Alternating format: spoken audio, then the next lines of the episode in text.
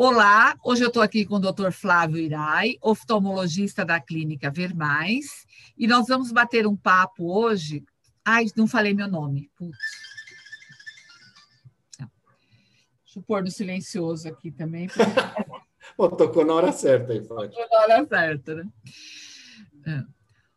Olá, eu sou a Fátima Augusto da Legato e hoje nós vamos bater um papo com o Dr. Flávio, oftalmologista da Clínica Vermais, sobre algumas doenças oculares e seus principais sintomas.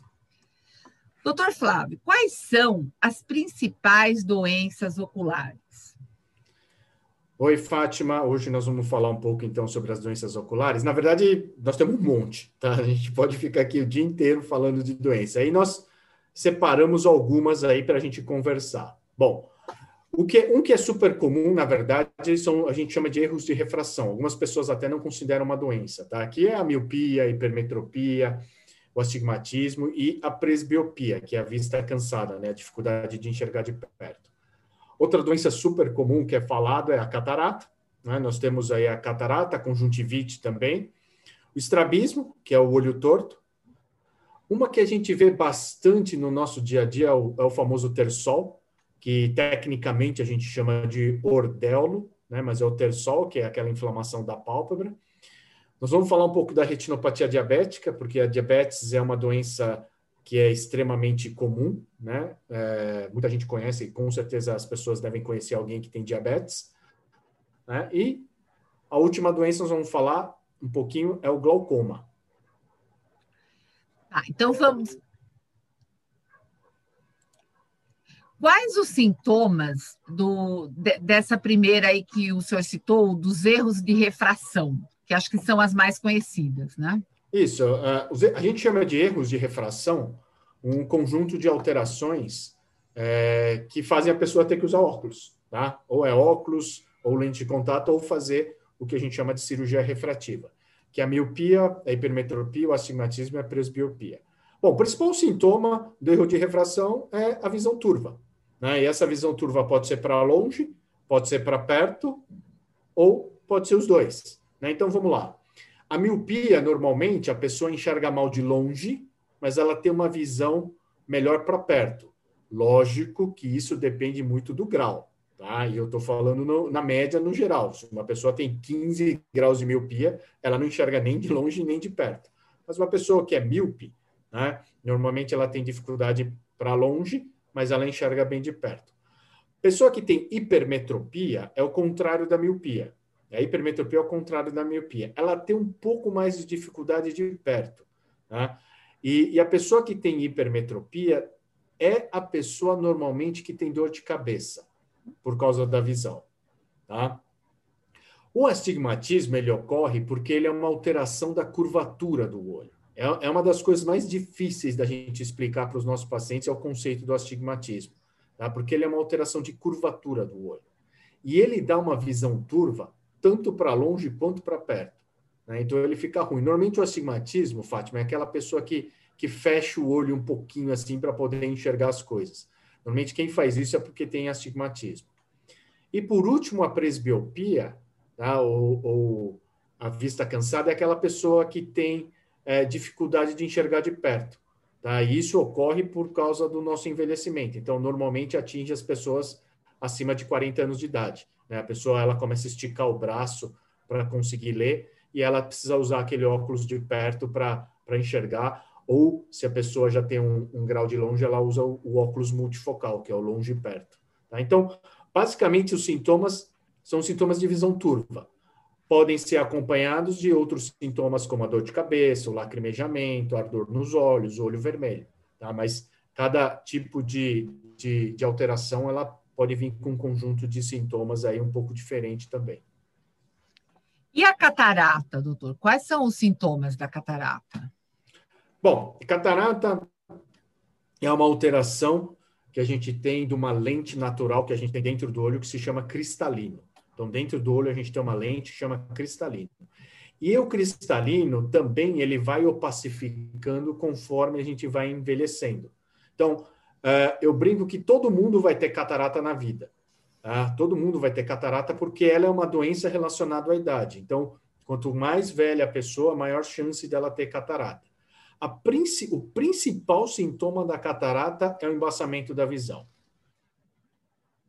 E o que é importante a gente falar, Fátima, porque a, a catarata ela não causa olho vermelho, a catarata não dói, a catarata não faz coçar os olhos. Tá? Então, ela, a principal queixa que a pessoa que tem, o principal sintoma que ela dá é o embaçamento da visão.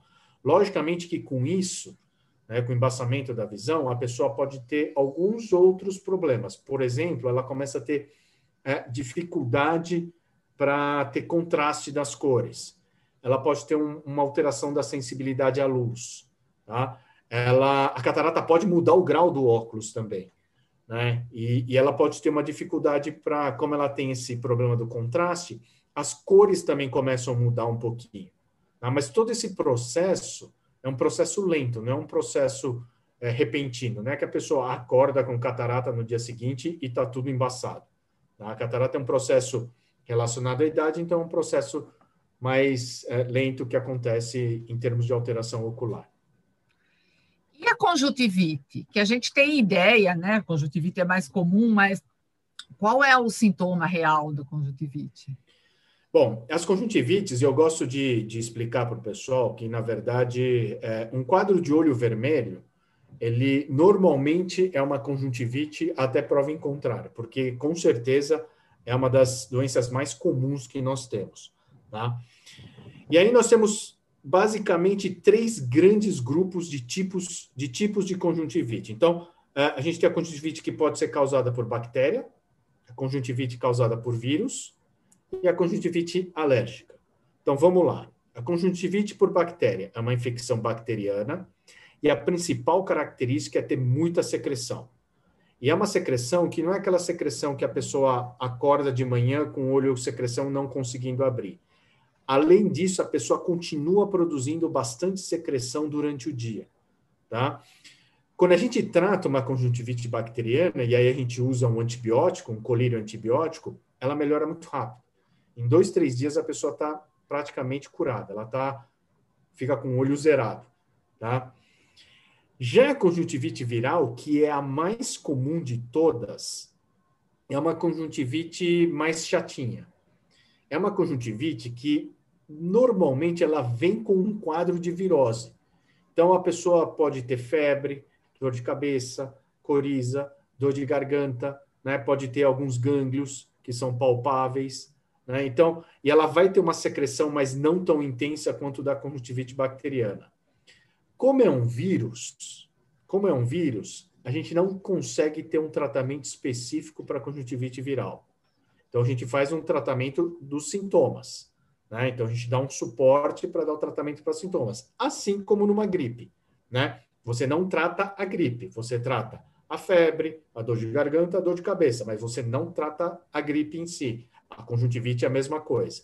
Né? Então, uma pessoa que tem uma conjuntivite viral, ela vai ter esses sintomas e, os, e, o tratamento é um tratamento de suporte. É lavar a mão, não colocar a mão no olho, um colírio lubrificante e tomar muito cuidado que é essa que realmente transmite muito facilmente para as outras pessoas. E o último é a conjuntivite alérgica. Né? A conjuntivite alérgica ela é um quadro também mais comum em pessoas que têm alergia, né? A pessoa que tem atopia, tem rinite alérgica, asma, bronquite, dermatite. Então, essas pessoas, elas têm, é, que são as mais comuns ter conjuntivite alérgica. E a gente vê bastante em criança também. E a principal característica da conjuntivite alérgica é a coceira. É uma conjuntivite que coça muito o olho. Então, é uma pessoa que fica coçando o olho o dia inteiro. E aí, qual que é o tratamento? E a gente trata com colírios antialérgicos a conjuntivite alérgica. E, e o estrabismo? Né? Qual é o, o sintoma? Ele, ele, é mais visível, né? Mas o, o que teria para a gente aprender assim, sobre o estrabismo? Isso. O estrabismo, Fátima, ele é conhecido como, como a, o, o, olho torto. Né? Ele, ele, é, ele é mais comum em crianças, mas adultos podem ter também. Tá?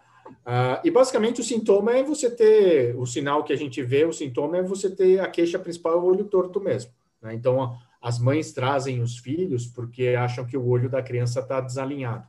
Né? Pode ser tanto é, detectado numa fotografia ou no dia a dia com a criança mexendo os olhos, olhando para os lados, e ela acha que um olho acaba entortando mais que o outro. Tá? É, e aí existem inúmeras causas de estrabismo. Tá? Pode ser desde grau de óculos, que precisa corrigir com óculos, até alterações do tipo a pessoa teve um, um derrame, um AVC, né, um acidente vascular cerebral, no caso de adulto, e acabou tendo um estrabismo. Ou um trauma, próprio diabetes, que a gente falou bastante aqui, podem causar estrabismo. Então, o importante aí no caso do estrabismo é fazer o diagnóstico primeiro para ver se realmente o olho é torto, tentar descobrir a causa desse olho torto, para aí você conseguir planejar todo o tratamento. E o tersol, né? Qual, qual que é o, o, principal sintoma do tersol? Bom, o, ten, o tersol é, na verdade, acontece o seguinte: é, é eu, eu, brinco que o tersol é uma espinha gigante na pálpebra, né? porque o princípio da, do tersol é a mesma da espinha. Na borda da pálpebra, nós temos é, várias glândulas de gordura.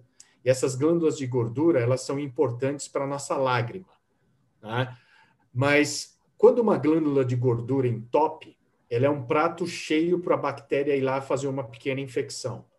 Né? E, e, a espinha do rosto que a gente tem é, é, nada mais do que isso. É, são glândulas de gordura da pele que entopem e formam uma pequena infecção. Só que a glândula de gordura da pálpebra é enorme. Então, quando você faz essa infecção, ela fica num tamanho muito maior do que uma espinha. Tá? Então, é, a pessoa se queixa muito de dor né, local, dor na pálpebra, incomoda muito quando pisca, né, e, e, começa, o local começa a ficar vermelho e inchado, tá? E aí a gente orienta, fala, ó, se você começa a ter isso daí, começa a fazer, por exemplo, compressas de calor no começo. Porque o que, que o calor faz? O calor, ele abre o orifício da glândula, né, e ela extravasa o conteúdo e com isso o, o tersol tende a melhorar. É lógico que em, em muitos casos a gente precisa dar uma olhada, tá? Para passar alguma medicação, né? uma pomada, é, ou às vezes até a gente precisa entrar com um antibiótico por boca, tá? um antibiótico sistêmico, porque essa pequena infecção pode acabar evoluindo para uma infecção maior. Ah, e a retinopatia diabética? Bom, é, a retinopatia diabética é uma alteração que a gente tem no fundo do olho, tá? É, nós tivemos já um podcast é, é, específico sobre diabetes, mas basicamente é uma alteração no fundo do olho devido ao diabetes. O diabetes ele altera os vasos sanguíneos, né, principalmente os vasos sanguíneos que são os, os menorzinhos, né, os pequenininhos do, do, do corpo humano, e da, um dos locais que eles estão presentes é no fundo do olho, na retina. E quando você tem alterações vasculares no fundo do olho, você pode ter falta de oxigênio e você pode ter sangramento. Aí, quando você começa a ter esses sinais no fundo do olho, você tem a retinopatia diabética. A retinopatia diabética mais leve, ela não causa tanto sintoma, não. A gente vê que as pessoas não têm é, sintoma nem de divisão embaçada. Já a retinopatia diabética no grau mais avançado, você pode ter é, a visão embaçada ou até perda da visão. Tá? A pessoa, se não tratada e o diabetes não controlado, a pessoa pode até ficar cega pode até perder a visão por causa disso. E por último, quais são os sintomas do glaucoma? Que eu acho que é a doença menos conhecida aí, né, de todas as, menos comum. Então, é, então, é, e, e é, aí, Fátima, é interessante porque o glaucoma é uma doença também extremamente comum, é uma doença crônica, tá? então é uma doença que teoricamente a gente não cura, a gente controla, e é uma doença que pega as pessoas mais velhas também. E aí você a pergunta é: quais são os sintomas do glaucoma? E a resposta é: o glaucoma não dá sintoma. E aí que é o grande problema. O glaucoma, ele é uma doença absolutamente assintomática. Você nunca vai descobrir um glaucoma por causa de um sintoma. Tá? Pelo menos o glaucoma, nós estamos falando do glaucoma mais é, comum, que é o glaucoma crônico de ângulo aberto né, que é o glaucoma que. É, esse é o nome técnico dele, mas é o glaucoma que a grande maioria das pessoas tem. Então, e esse é o grande desafio: Fátima, porque o glaucoma, o que, que acontece? O que é o glaucoma? O glaucoma é uma alteração que nós temos do nervo óptico no fundo do olho. Então, o olho, ele tem, é, é, você imagina uma bola, né, que é uma esfera, que é o olho, tá? Imagina uma bola e um cordão. Esse cordão grudado na bola é o nervo óptico, e esse nervo liga o olho ao cérebro. O lugar onde esse nervo entra no olho, a gente chama de cabeça do nervo óptico. E o glaucoma ele afeta exatamente a cabeça do nervo óptico. E como isso acontece? Uma das teorias mais aceitas é que quando a pressão do olho aumenta, nós temos uma alteração da irrigação sanguínea na cabeça do nervo óptico e as fibras nervosas do nervo óptico começam a morrer. Tá? Então, o glaucoma é, basicamente, ele ocorre porque você tem uma pressão alta nos olhos. E aí que está o problema, porque a pressão aumentada do olho não dá sintoma. Tá? Então, eu vou me. Quanto que é uma pressão normal do olho? Uma pressão normal do olho, a gente mede em milímetros de mercúrio, que é igual à pressão arterial, mas não tem nada a ver com a pressão arterial. Tá? Então, eu falo assim: uma pessoa tem uma pressão de 10 milímetros de mercúrio é uma pressão boa, teoricamente. De 15 é uma pressão boa.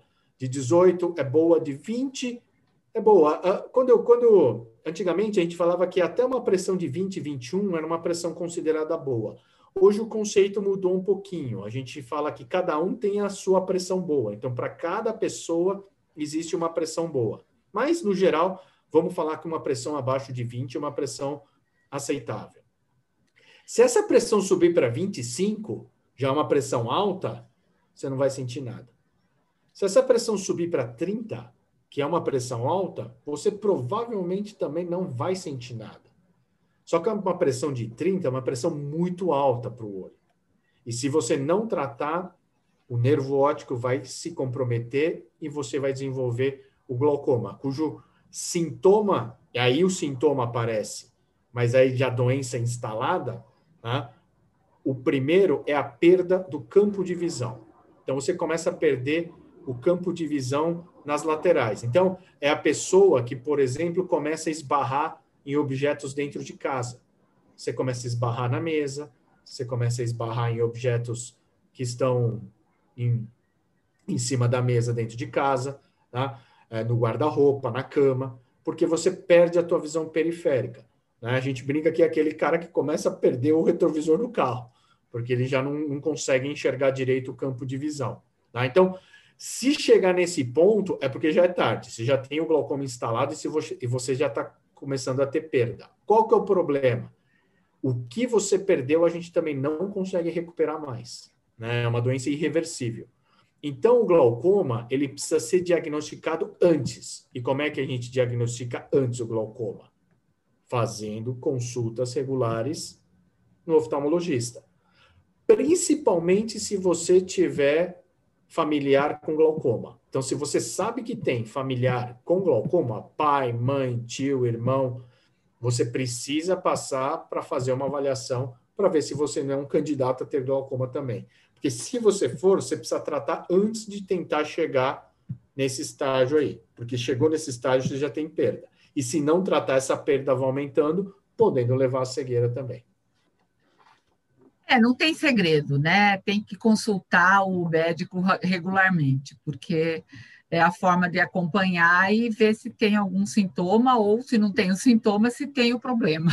Né? Sim, exatamente, exatamente. E, e no, no, caso do glaucoma é isso mesmo, é, é, é, exame de rotina, exame de rotina e, e na tentativa de fazer o diagnóstico precoce, né?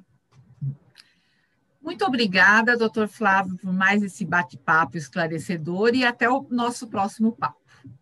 Obrigado, Fátima, e até a próxima.